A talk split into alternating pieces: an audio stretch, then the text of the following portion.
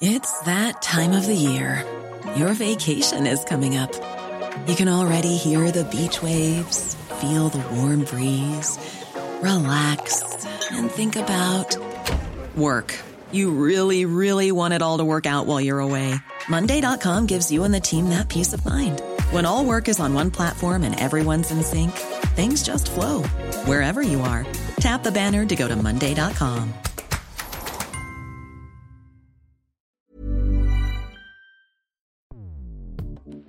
Escuchas. Escuchas.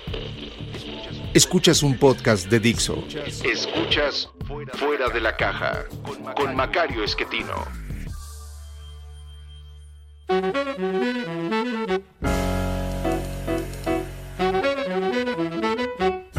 Bienvenidos.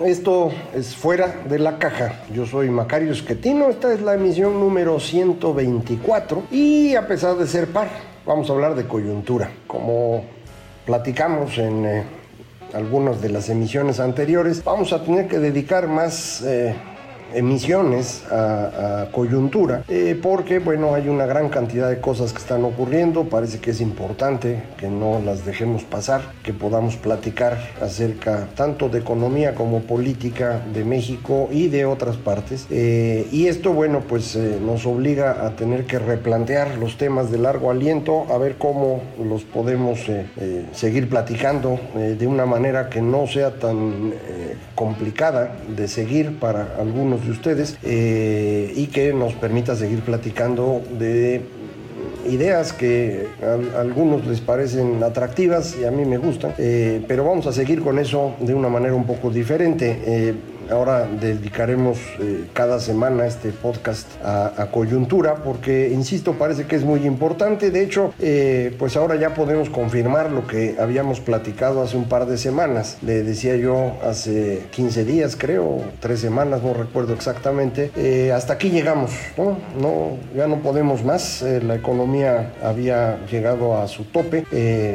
y efectivamente así fue. En diciembre eh, la economía mexicana tuvo prácticamente el mismo desempeño que en noviembre, en datos comparables, los que se llaman desestacionalizados. Eh, esto lo que significa es que ya prácticamente no hubo crecimiento en ese mes y eh, lo que tenemos en enero son datos todavía muy incompletos, pero los pocos que hay son espantosos.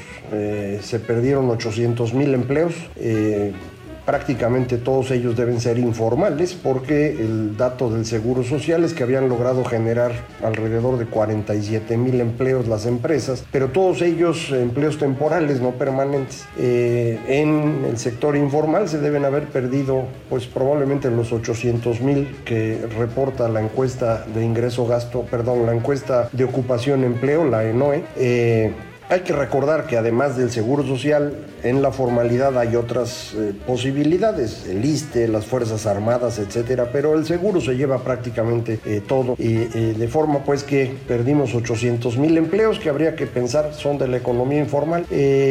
ahora acaba de salir el dato de la balanza comercial al mes de enero y tenemos una caída significativa primera caída desde hace tiempo.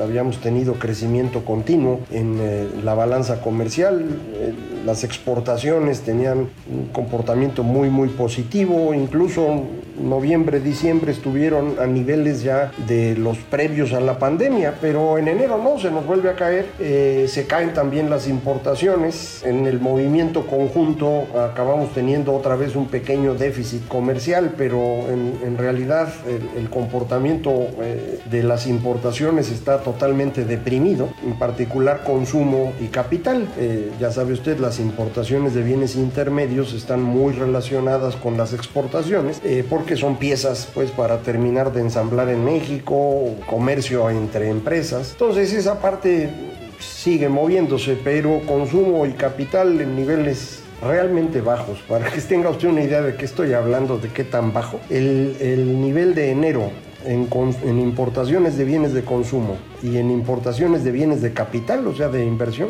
es equivalente al que tuvimos en 2012. Esto significa nueve años completos. Eh, prácticamente una década perdida, pues, eh, para decirlo de otra manera. Eh, no se nota de esa forma cuando ve uno el agregado del comercio, porque exportaciones de bienes manufacturados es muy grande y para poder producir estos bienes se hacen grandes cantidades de importaciones de bienes intermedios. El número es tan grande que los otros no se ven mucho. Pero a la hora que entra uno al detalle y ve uno la comparación, le digo, nueve años perdidos. uno diría, bueno, pues sí, pues la pandemia, sí pero bueno, en el resto del mundo las cosas no han sido tan, tan serias como en México. Y hay que acordarse, nosotros entramos a la pandemia ya con una economía en contracción, eh, producto de las decisiones del gobierno mexicano, del intento permanente de amargarle la vida a los inversionistas. Eh, pues los inversionistas tarde o temprano se cansan ya se cansaron en buena medida. Si uno ve inversión extranjera directa, nueva, 2020 eh, es la mitad de 2019 es una caída del 50%. No es una cosa menor. Ciertamente en el resto del mundo hay poca inversión porque el 2020 fue un año complicado, lo que usted me quiera decir, pero es, menos lo que llega acá y es resultado de esta insistencia, eh, repito, de eh, quererle amargar la vida a los inversionistas. Esto es clarísimo en el caso de la eh, contrarreforma eléctrica que ya pasó la Cámara de Diputados y muy probablemente pase senadores con rapidez. Es una ley que tiene como objetivo eh, eh, tratar de salvar a la Comisión Federal de Electricidad porque en, en la competencia no tiene cómo sobrevivir eh, la verdad es que podría sobrevivir muy bien porque puede producir una cantidad muy importante todavía de energía eléctrica. Tienen el monopolio de la transmisión y del comercio al menudeo, digámoslo así, de electricidad. Entonces ahí pueden ganar mucho dinero porque pues, podrían comprar electricidad barata a los productores independientes y vendérsela cara al gobierno, que es estrictamente el, menudeo, porque lo que nos venden a nosotros como personas, la tarifa la fija el gobierno y la diferencia la tienen que subsidiar. Pero bueno, en cualquier caso ellos estarían ganando dinero ahí. Pero no quieren eso, quieren tener el control del mercado. Quieren tener el control del mercado para poder meter energía cara. ¿Por qué alguien querría vender energía cara? Eh, porque pues tienen el control del, del gobierno. Y lo que hace uno cuando tiene control del gobierno es extraer rentas a las personas. Eso es lo que ocurre en cualquier país en donde la democracia no funciona. Quien llega al poder se dedica a saquear a los demás. Eso es lo que están haciendo ahorita. Eh, lo harían a través de este mecanismo. La excusa o el argumento es que dicen que esto va a ser eh, soberano, va a haber soberanía nacional en la, en la generación eléctrica. Sea, que, que exactamente sea eso. Eh, en realidad lo que va a haber es un monopolio de una empresa ineficiente que además va a utilizar un producto de la refinación que nadie puede utilizar ya en el mundo. El combustóleo, que es casi chapopote. Eh, eh, eh, es un combustible que se estuvo utilizando mucho tiempo en producción eléctrica, en, en, transporte marítimo, porque es tan mugroso que en el mar pues, se sentía menos feo porque ahí va dejando su mugre, pero no le llegaba a las ciudades. Bueno, ya hasta eso se prohibió, ya no se puede utilizar como sustituto de, de diésel, digamos, en, el, en, el, comercio marítimo, porque no solamente es muy contaminante en términos de dióxido de carbono, por ser casi chapopote, sino que tiene mucho azufre. Eh, ¿Por qué entonces se produce combustóleo? Pues porque es un subproducto de la refinación cuando uno utiliza un petróleo muy pesado y amargo, como es el caso del mexicano. Lo que nosotros producimos en México de petróleo, hay distintas eh, mezclas, pero tenemos una cantidad muy grande de petróleo muy pesado, muy amargo. Esto quiere decir con mucho azufre. Entonces, cuando lo refina usted, eh, produce su gasolina o diésel o lo que esté produciendo y le queda ahí la menjambrea esa del chapopote. Eh, y pues lo que se hacía era vendérselo a los barcos. Ya no se puede, no se puede utilizar en ningún lado, pues que lo queme comisión. Cuando lo quema comisión lo que hace es producir enfermedades serias alrededor de, las eh, eh, plantas eléctricas. Esto lo, pueden ver ahora en la Ciudad de México, desde Tula nos llega el mugrero, eh, pero también eh, alrededor de Salamanca, eh, lo hacían también en el norte por Cadereyta, entonces distintos lugares en donde se contamina de manera muy significativa para poder usar el combustible. La solución es muy sencilla, habría que dejar de refinar el petróleo pesado, utilizar otro tipo de petróleo más ligero, pero ese hay que importarlo. Y ya ven, la soberanía es muy importante, entonces no se puede importar el petróleo ligero, no se puede eh, tampoco eh, utilizar este petróleo pesado de otra manera, no se les ocurre eh, utilizar el combustóleo para convertirlo en alguna versión de asfalto o algo por el estilo, no saben dónde guardarlo, pues quémenlo. El problema es que esto generaría costos de electricidad muy elevados y nunca entrarían al, al mercado a través de la estructura que había dejado la reforma eléctrica, en donde el SENACE administra la demanda eh, eléctrica, poniendo enfrente la oferta más barata que encuentra en cada momento del tiempo. Eh, haciéndolo de esa forma, el combustible nunca va a entrar y entonces les va a seguir quedando. Entonces, para que no haya discusión, pues que quiten el SENACE o que lo dejen si quieren, pero primero entra Comisión Federal y cuando Comisión agote todo lo que tiene, pueden entrar los privados. Eso va totalmente en contra de las reglas sobre las cuales se han invertido en México muchos miles de millones de dólares. Eh, los inversionistas ya están enojados y entonces van a armar pleito. Eh, pleito interno a través de la Suprema Corte de Justicia, frente a la cual me imagino habrá eh, demanda de nulidad de la ley, amparo, como se llame el recurso. Eh, seguramente la, la, Suprema Corte tendrá que dictar en esa dirección porque así ha dictaminado con cosas similares recientemente. Eh, en cualquier caso, si no es así, están los paneles arbitrales tanto del TEMEC como de París y eh, pueden obligar al gobierno mexicano a pagar no solamente eh, por el daño que se hace a la inversión, sino los costos eh, asociados a pues, todo lo que se invirtió y no se va a poder recuperar. Eh, todavía no sabemos bien en qué dirección vaya esto. Eh, suena un poco absurdo que el presidente impulse y de manera preferente esta contrarreforma eléctrica sabiendo que no va a sobrevivir. Entonces hay varias posibilidades. Una es que mm, no esté enterado bien de las decisiones de la Corte. La otra es que piense que la Corte la va a poder controlar él eh, y de ahí no es, le quede claro lo de los arbitrajes.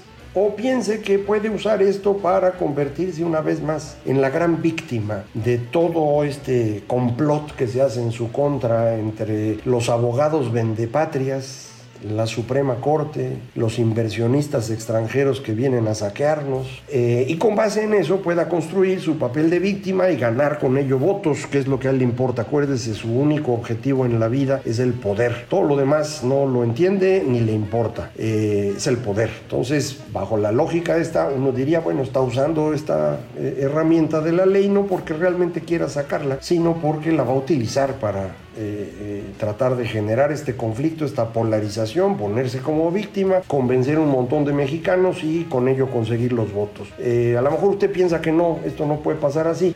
no, no lo piense. mucha gente realmente cree esto. En una conferencia reciente que daba yo, platicaba yo estos temas y alguien del público decía, oiga, pero es que lo que se está haciendo en, en el tema eléctrico es para acabar con los contratos leoninos de los inversionistas extranjeros.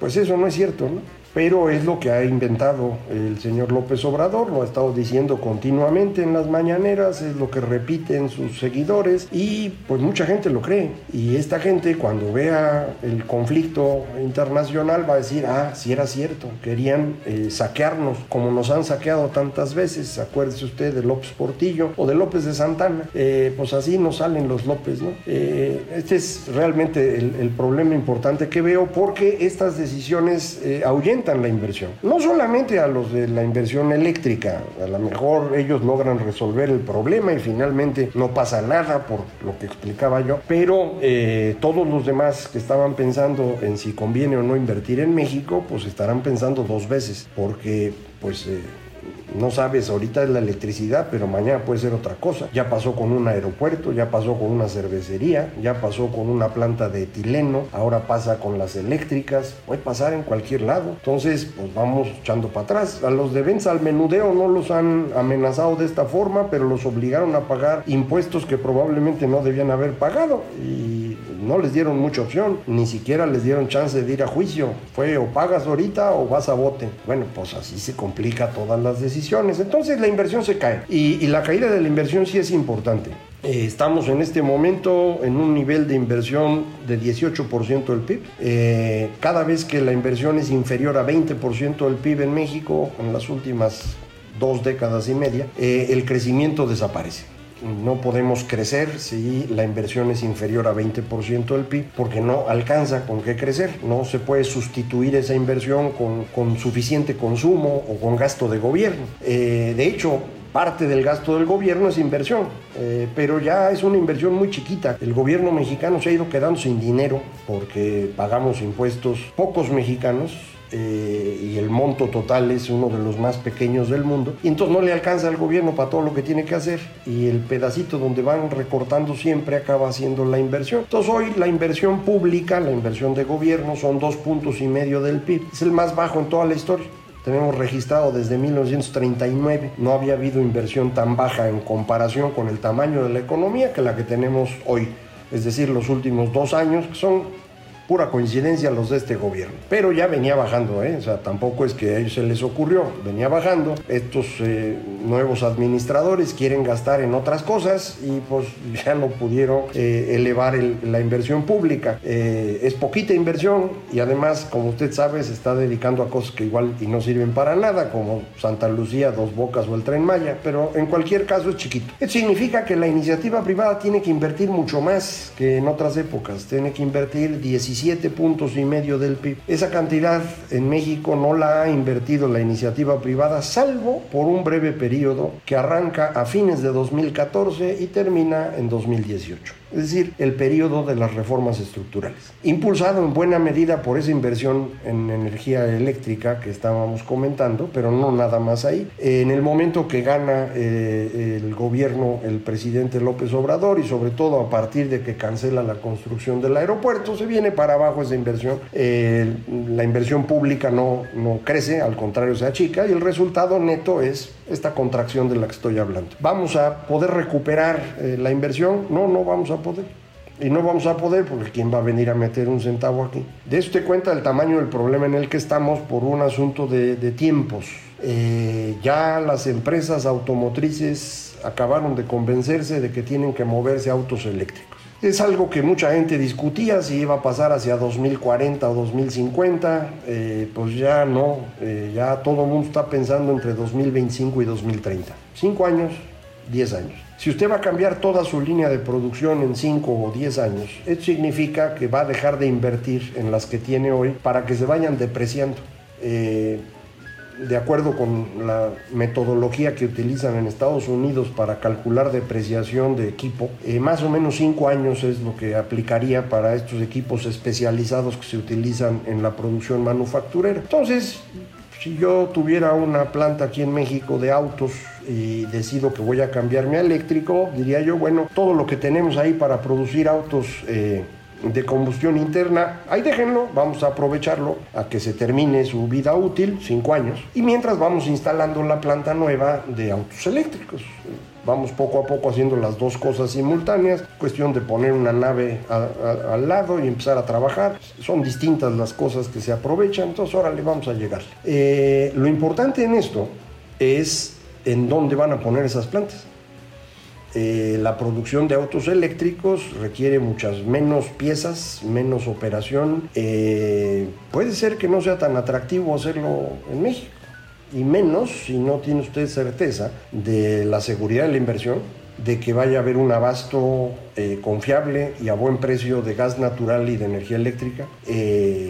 Y si es el momento de tomar esa decisión, pues a lo mejor hay que ir pensando en Arizona o Texas para hacer estas plantas. Más cuando el señor Biden dice vamos a producir aquí las cosas y vamos a movernos rápido hacia eh, una economía centrada en el ambiente. Así que como puede usted observar, el panorama se pone bastante complicado. Eh, vamos a platicar con más detalle esta próxima semana acerca, pues de en el corto plazo, qué es lo que estaría lloviendo, pero hoy quería darle esta visión de largo plazo eh, que no es, no es nada atractiva. Eh, otra vez, yo no quiero amargarle la vida.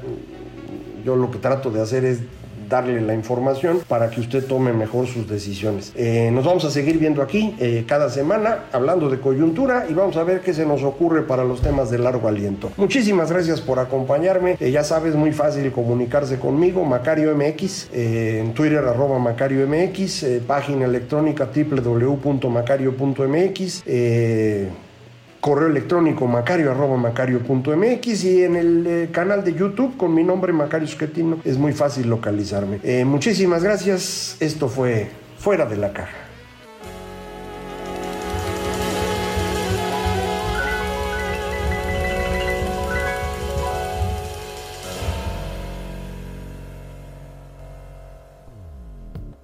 Dixo presentó De la Caja con Macario Esquetino.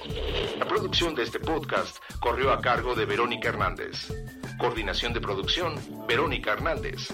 Dirección General, Dani Sadia. Normally, being a little extra might be a bit much, but not when it comes to healthcare. That's why United Healthcare's Health Protector Guard fixed indemnity insurance plans, underwritten by Golden Rule Insurance Company, supplement your primary plan so you manage out of pocket costs. Learn more at uh1.com.